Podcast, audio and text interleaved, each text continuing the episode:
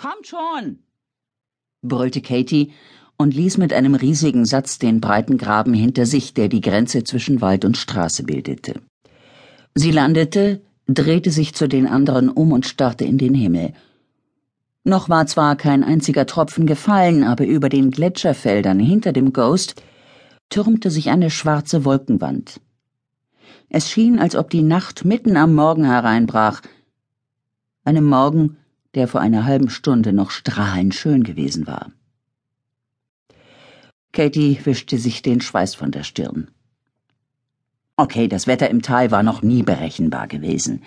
Niemand konnte vorhersagen, ob es stürmen oder schneien würde, ob die Sonne schien, ob sich die Hitze an Felswänden staute und das Tal aufheizte wie ein Kachelofen. Doch heute schoss es Katie durch den Kopf. Heute schien das Ganze zum ersten Mal eine innere Logik zu besitzen. Das Tal machte Jagd. Auf Katie, Julia, Rose und die anderen.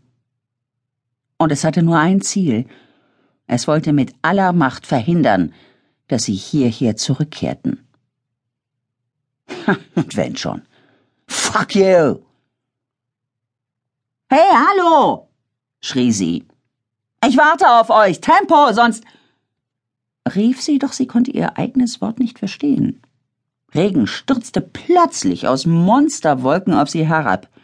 Innerhalb von Sekunden bildeten sich unter ihren Füßen riesige Pfützen.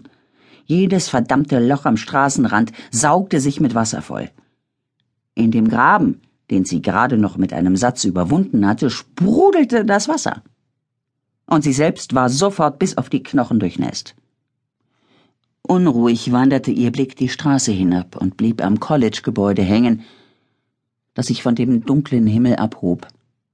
So imposant, mitten in dieser überwältigenden, bewaldeten Umgebung, ähnelte es mit seinen vielen Balkonen und Schornsteinen mehr denn je einem herrschaftlichen Schloss.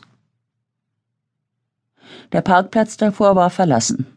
Der einzige noch vorhandene Wagen war ein alter roter Buick, der schon seit Monaten dort stand, die Frontscheibe zerschmettert und mit einer fehlenden Vordertür. Wir sind allein, schoss es Katie durch den Kopf. Wir sind tatsächlich allein hier oben. Es gibt nur noch uns. Ihr müsst zusammenbleiben. Wieder fuhr Katies Kopf herum.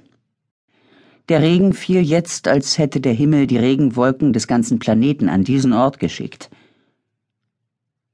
Seid ihr noch am Leben? Oder soll ich das Ganze hier allein durchziehen?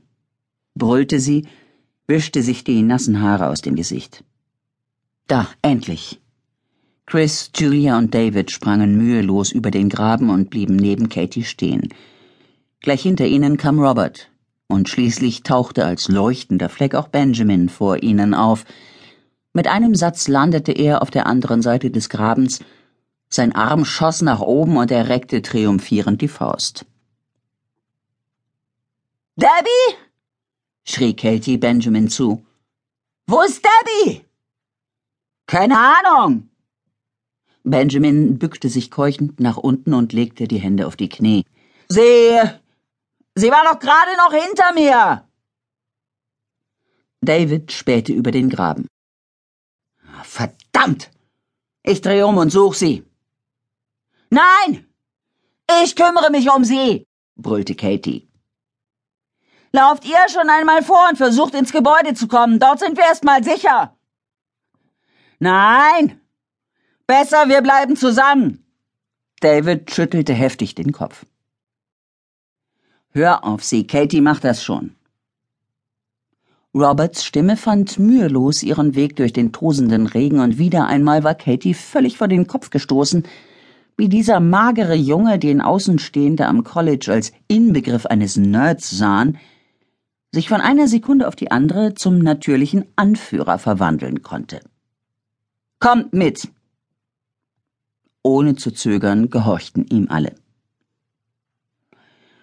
Katie wandte sich um und versuchte, durch die Wasserwand bis zum Waldrand zu spähen. Da drüben. Da war der vertraute orangefarbene Mantel Debbie. Sie stolperte verwirrt